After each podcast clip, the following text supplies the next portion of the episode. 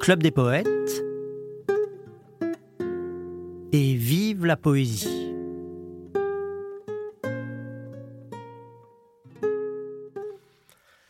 J'avais franchi les trois collines, et sur chacune j'avais cueilli une fleur. L'autre là-haut tape toujours. C'était une guerre secrète, on n'en parla donc pas. Moi qui l'avais vécue, j'avais bien remarqué qu'elle n'était pas comme les autres. Pas d'uniforme, pas de généraux, pas d'officiers, presque pas d'armes. Ne le répétez pas, puisque c'était une guerre secrète, il ne faut surtout pas en parler. Le peu d'armes que nous eûmes, car il nous en fallait bien quelques-unes, nous les avions prises aux gendarmes, et sans leur faire de mal mais malgré tout ils étaient contrariés, vexés même. Je me souviens que l'un d'entre eux, au visage rougeau, avait presque les larmes aux yeux. Il craignait de se faire houspiller par ses supérieurs et mal notés, ce qui pouvait avoir une suite fâcheuse pour sa carrière. Nous l'avons laissé avec sa peine, près du pont, qu'il devait garder. Qu'est-il devenu depuis? Trois mois après, mes trois camarades étaient morts. Freddy, le conducteur émérite de notre traction, était un ancien garçon de la coupole.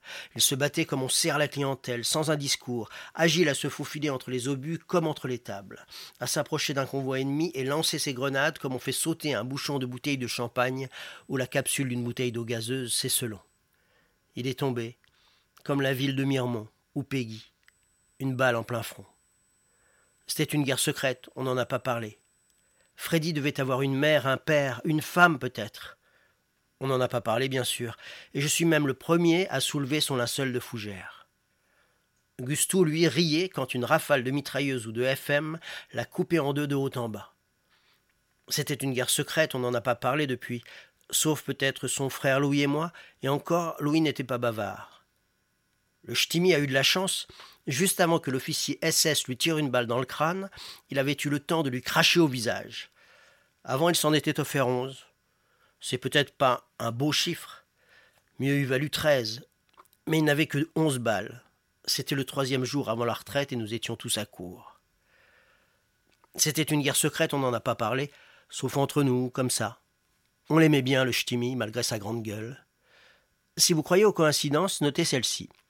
Quand on a retiré son corps par les pieds pour le cacher sous des pierres, un oiseau s'est élevé des buissons derrière lesquels il était tombé, et cet oiseau est monté dans le ciel comme une bulle, en battant fortement des ailes, et il est retombé comme une pierre, juste sur le visage ensanglanté du ch'timi. Et ces deux ailes ont recouvert les yeux du ch'timi. Personne n'a été foutu de dire à quelle espèce appartenait cet oiseau et de quoi il était mort. C'était la guerre secrète. On n'en a pas parlé. On ne parlait déjà pas des hommes qui tombaient tous les jours, qui étaient torturés, déportés. On n'allait pas parler d'un oiseau. Lui aussi, c'était un clandestin. Et comme nous, un drôle d'oiseau. J'avais franchi les trois collines, et sur chacune, j'avais cueilli une fleur. Si vous croyez aux coïncidences, notez celle-là. Ce n'est qu'après que je m'aperçus que l'une de ces fleurs était bleue, l'autre blanche, et la troisième rouge. Poème codé, Maquis du Montmouché, Jean-Pierre Renet. Eh bien, nous avons ce soir le privilège d'avoir parmi nous le colonel Drôle Hermine, qui fut le chef des maquis du Vercors. Et pour nous, pour tous ceux qui ont eu l'occasion de servir avec lui, sous lui, eh bien, euh, il est resté non seulement le chef, mais aussi l'ami. Qu'il s'agisse de Picrate, qu'il s'agisse de Claude, qu'il s'agisse du lieutenant Simon, enfin, pour tous, il est resté et le chef et l'ami comme je viens de le dire. Et je voudrais, j'espère qu'il va me faire l'amitié maintenant, de nous dire quelques mots. Jean, tu me ferais très plaisir si à l'occasion de cette soirée du souvenir et de la poésie, tu nous disais quelques mots. Écoute, Jean-Pierre, je suis très heureux de cette soirée, bien sûr. Mais je pense qu'on a un devoir à remplir. Que nous, qui avons été volontaires pour un certain combat, nous n'avons pas tellement de mérite les amis comme les Bastiens. Eux aussi, ils ont bien voulu se mouiller, comme on disait à l'époque. Mais je voudrais qu'on rende un hommage.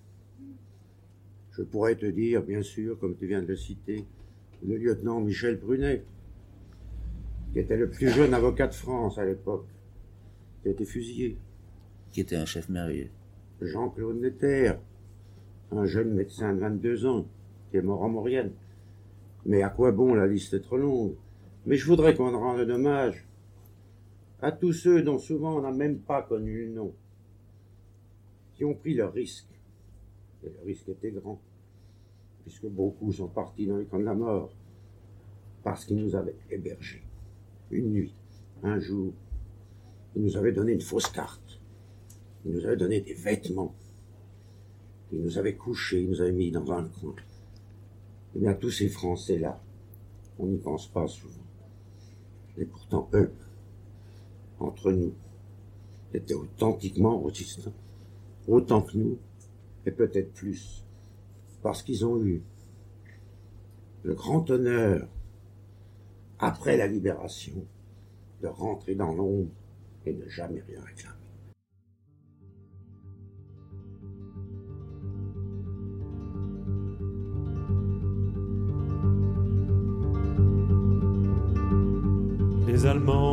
Chez moi, on m'a dit résigne-toi, mais je n'ai pas pu. Et j'ai repris mon arme.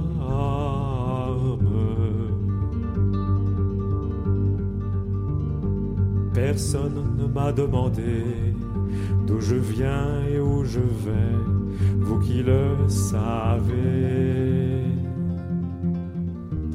effacer mon passage.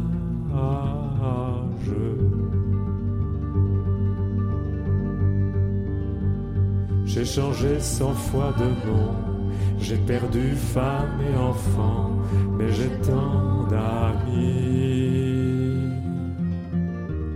Et j'ai la France entière.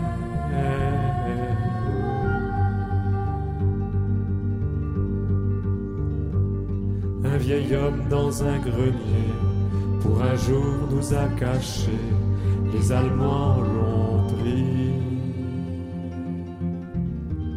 Il est mort sans surprise.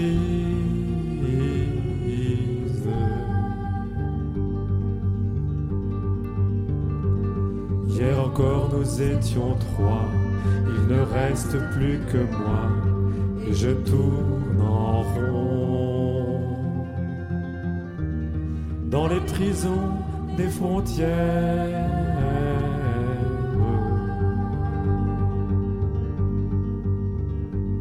Le vent souffle sur les tombes, la liberté reviendra, on nous oubliera. Nous rentrerons dans l'ombre.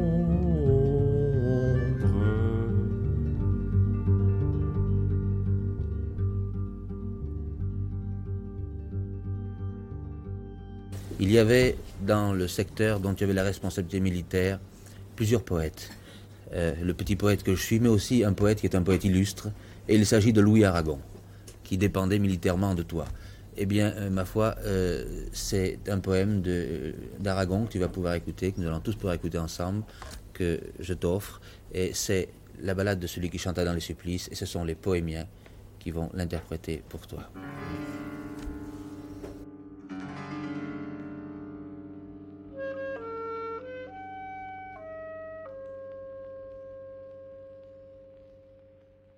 Et s'il était à refaire, je referais ce chemin. Une voix monte des fers et parle des lendemains.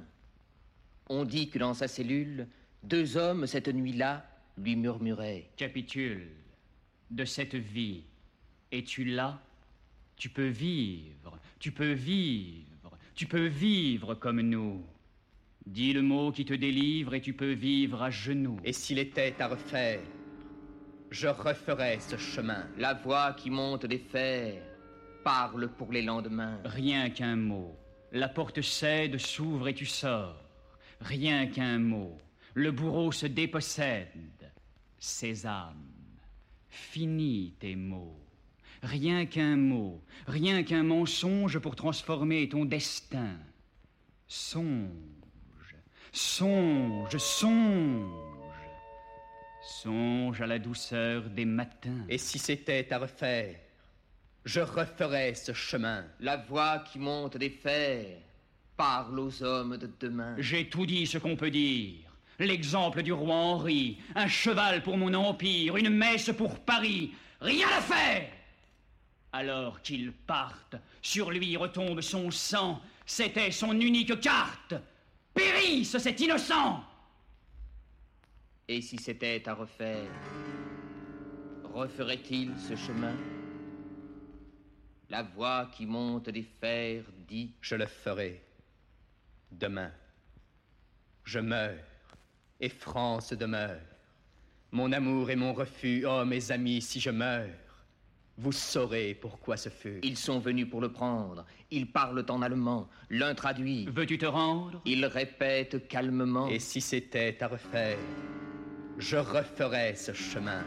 Sous vos coups chargés de fer, que chantent les lendemains Il chantait, lui, sous les balles, des mots. D'une seconde rafale Il a fallu l'achever.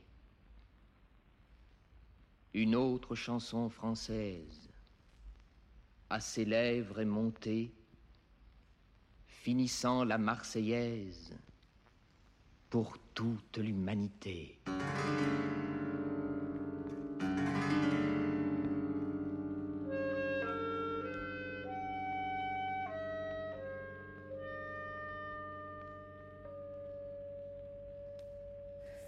Un homme est mort qui n'avait pour défense que ses bras ouverts à la vie. Un homme est mort qui n'avait d'autre route que celle où l'on hait les fusils.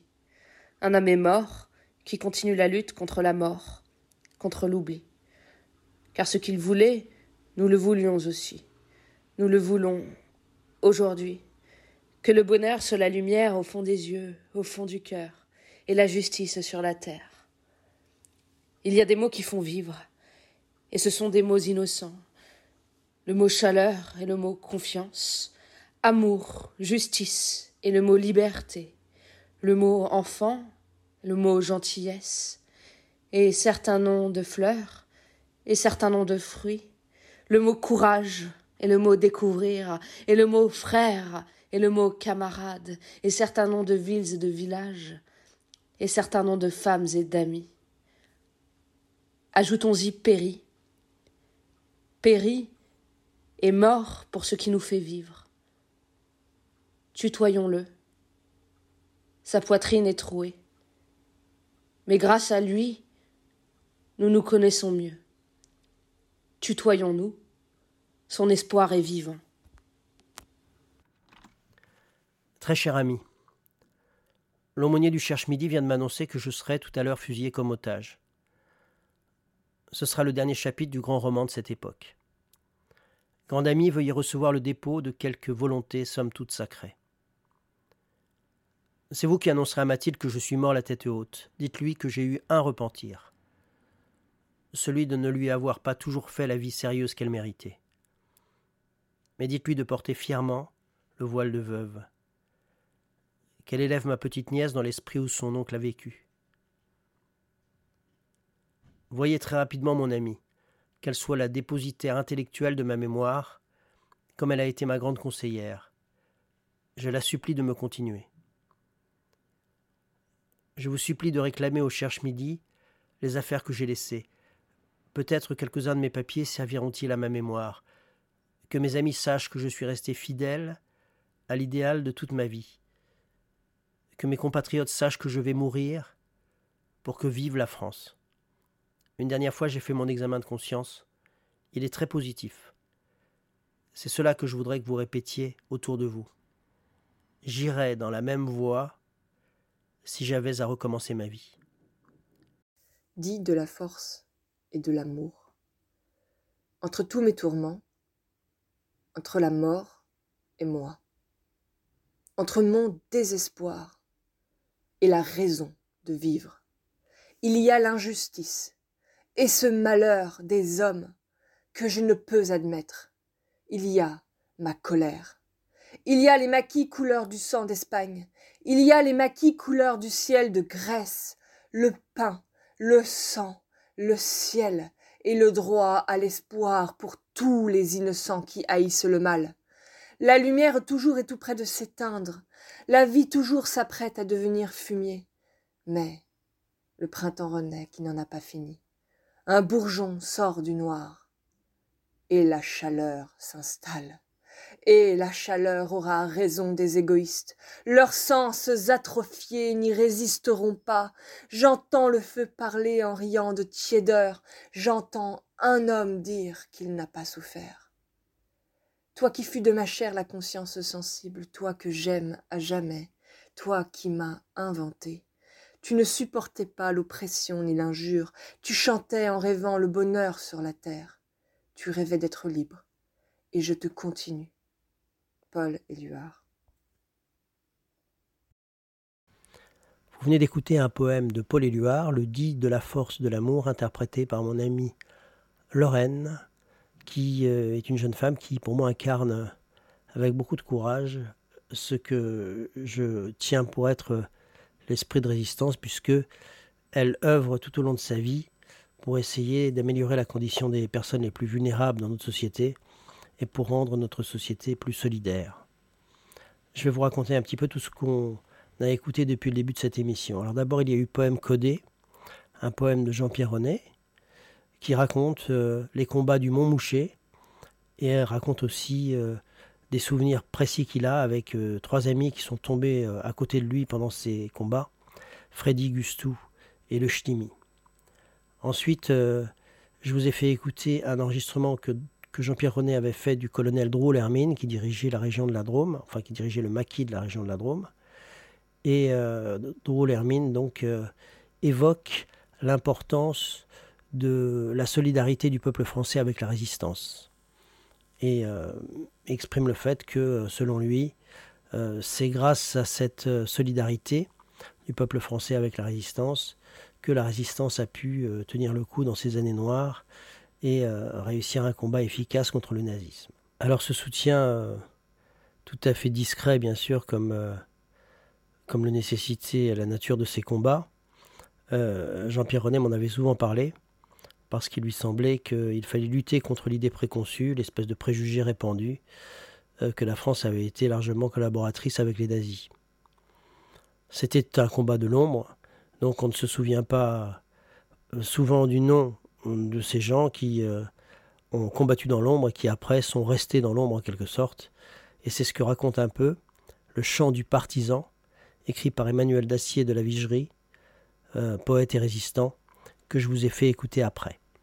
Ensuite, on écoute euh, un hommage en trois parties au résistant Gabriel Péry. D'abord en écoutant la ballade de celui qui chanta dans les supplices, un poème de Louis Aragon, Louis Aragon que Jean-Pierre René avait connu justement dans la Drôme, où il lui avait, avec quelques amis euh, de son même maquis, servi en quelque sorte de garde du corps pour l'accompagner dans un voyage entre deux villages de la région, Combovin et Dieu le fit. On entend donc euh, la balade de celui qui chanta dans les supplices de Louis Aragon en hommage à Gabriel Péry, puis un hommage de Paul Éluard à Gabriel Péry, interprété par Mado. Et pour terminer cet hommage, je vous ai lu la lettre que Gabriel Péry a écrite juste avant d'être fusillé au Mont Valérien. On va maintenant évoquer les femmes dans la résistance. Mon père euh, souvent me disait que les femmes avaient joué un rôle important dans la résistance et qu'il avait été stupéfait par euh, leur force et par leur courage. L'une d'entre elles s'appelait Gisèle Guillemot et j'ai eu l'occasion de la rencontrer parce que quand j'étais adolescent, à cette époque, mon père euh, rassemblait des femmes qui avaient été résistantes et déportées tous les lundis soirs au Club des Poètes et Gisèle Guillemot en faisait partie. On écoute interprété par Mado un de ses poèmes. Écoute, maman, je vais te raconter. Écoute, il faut que tu comprennes. Lui et moi, on n'a pas supporté les livres qu'on brûlait, les gens qu'on humiliait, et les bombes lancées sur les enfants d'Espagne. Alors, on a rêvé de fraternité. Écoute, maman, je vais te raconter. Écoute, il faut que tu comprennes. Lui et moi, on n'a pas supporté les prisons et les camps, les gens qu'on torturait et ceux qu'on fusillait, et les petits-enfants entassés dans les trains. Alors, on a rêvé de liberté. Écoute, maman, je vais te raconter, écoute, il faut que tu comprennes, lui et moi, on n'a pas supporté, alors on s'est battu. Alors, On a perdu. Écoute, maman. Il faut que tu comprennes. Écoute. Ne pleure pas. Demain, sans doute, ils vont nous tuer. C'est dur de mourir à vingt ans. Mais dehors, sous la neige, germe le blé. Et les pommiers déjà bourgeonnent. Ne pleure pas. Demain, il fera si beau.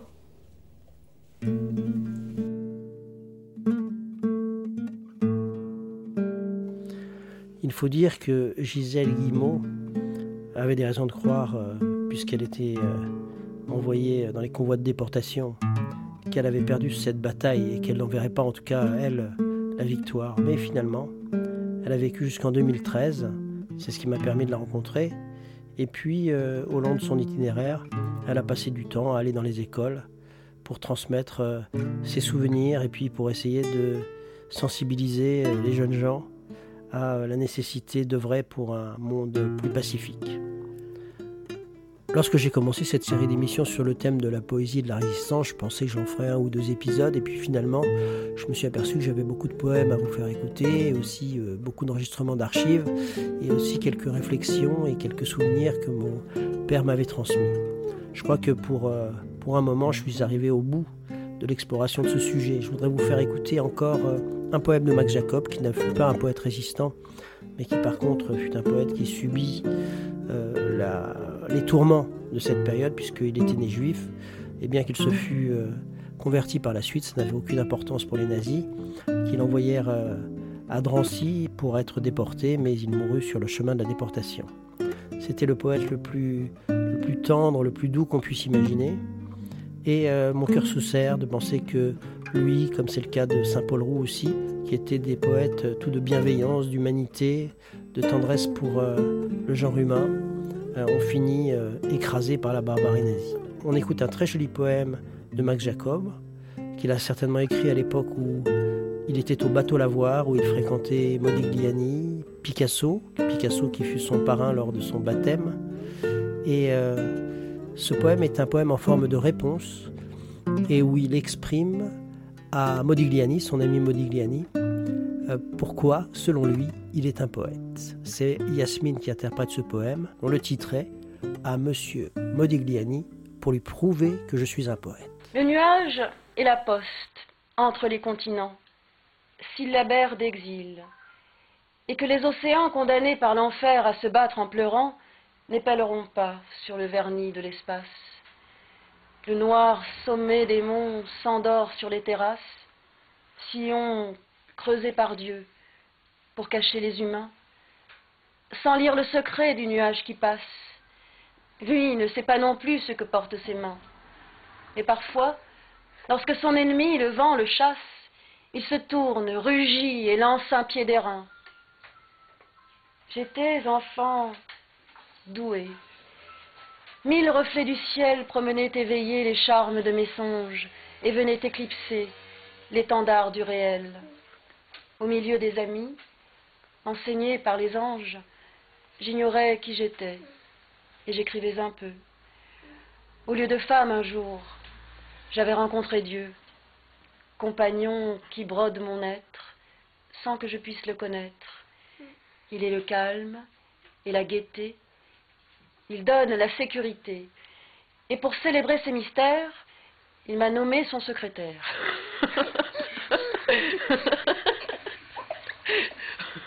Or, pendant les nuits, je déchiffre un papier qu'il chargea de chiffres que de sa main même il écrit et déposa dans mon esprit.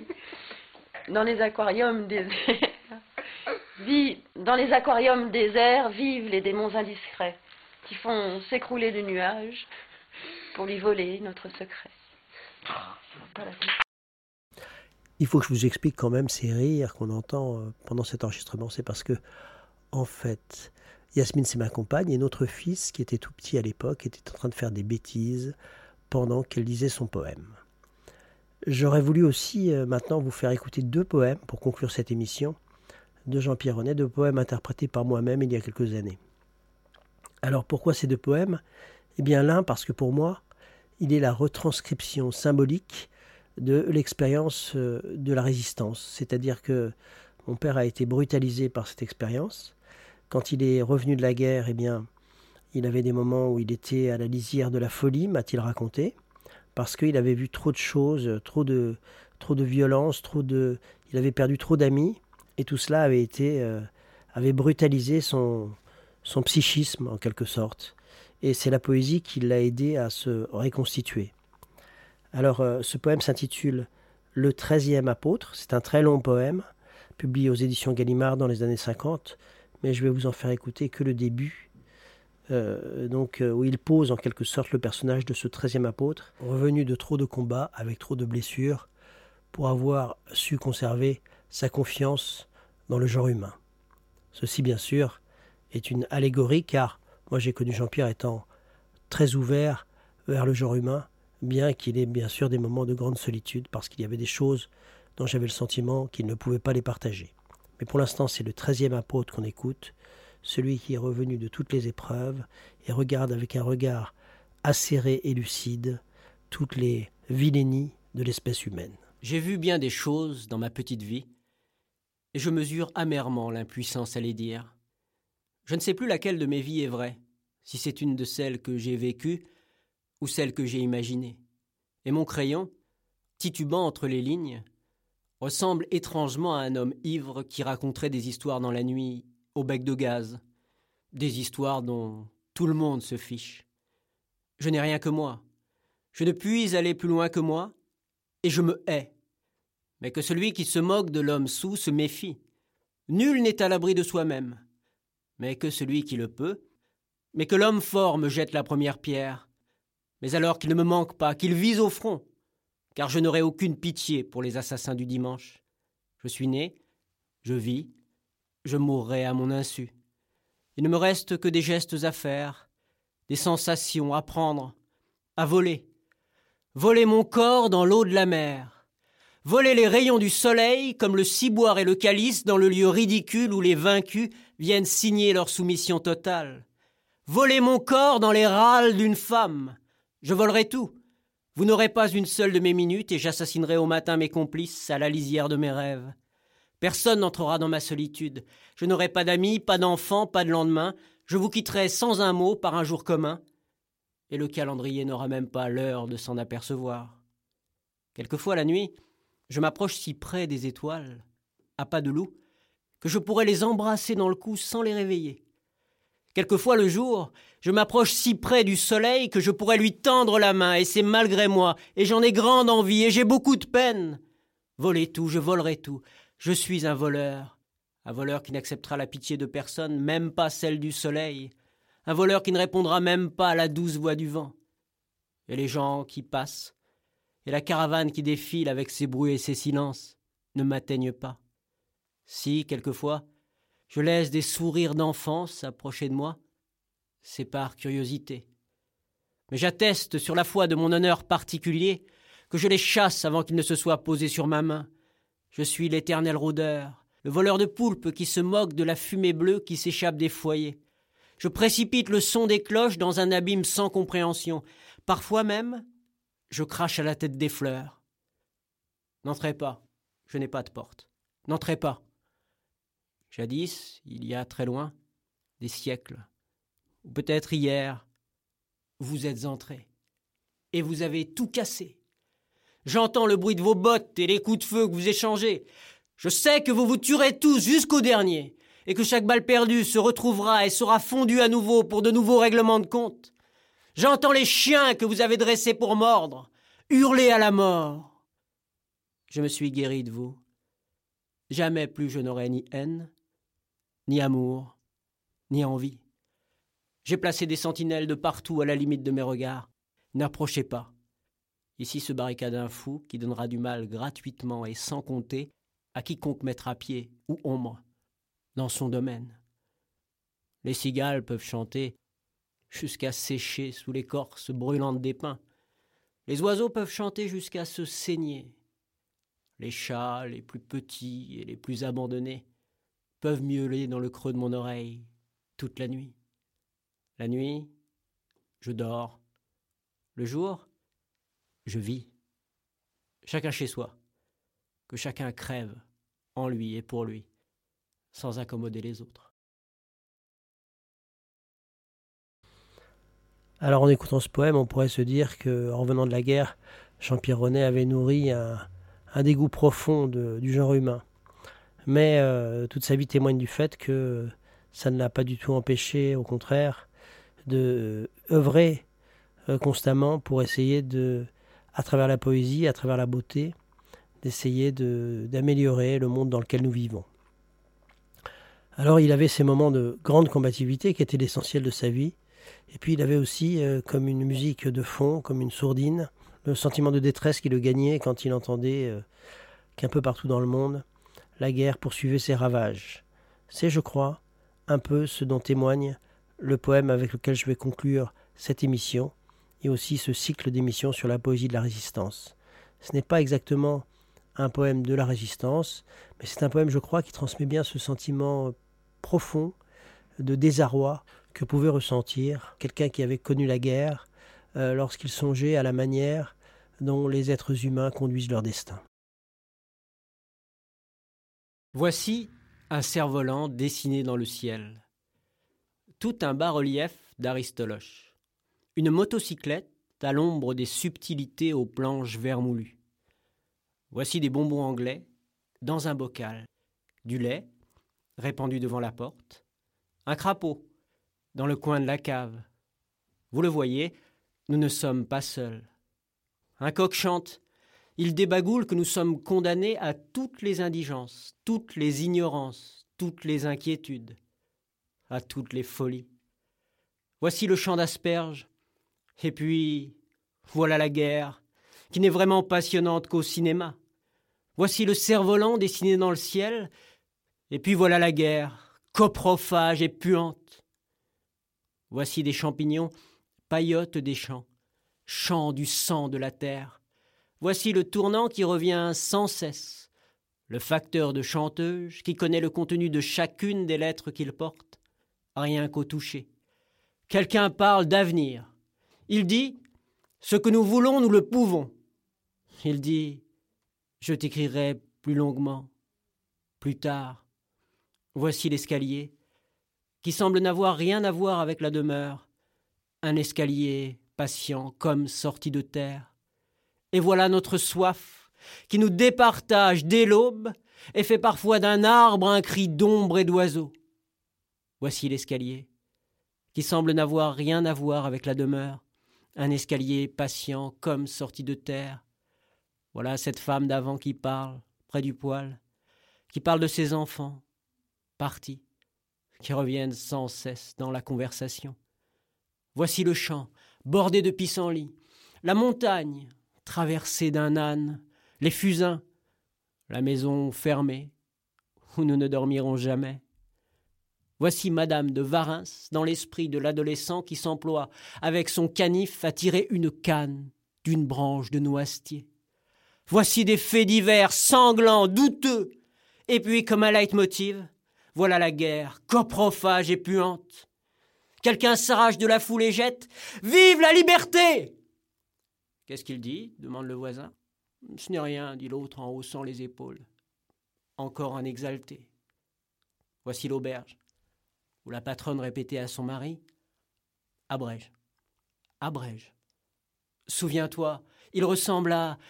Tu sais bien, il me fait penser au petit de la fille de. Tu sais bien. Voici ce que nous sommes et ce que nous étions. Voici la mer, la mer qui rend toute parole sublime et superflue. La mer, cette entreprise, cette machination de Dieu, sa preuve, sa négation, sa géniale publicité. Et puis, voici la mer.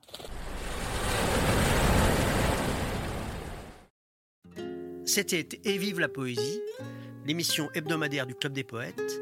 Et pour terminer, quelques mots du fondateur Jean-Pierre Renet. Bonsoir amis, bonsoir, qui que vous soyez, où que vous soyez, Si vous avez quelque chose sur le cœur, quelque chose qui passe difficilement, écrivez-moi, écrivez-moi tout de suite comme on écrit à un ami, et nous serons peut-être un peu moins seuls. Bonsoir, à la semaine prochaine, et vive la poésie.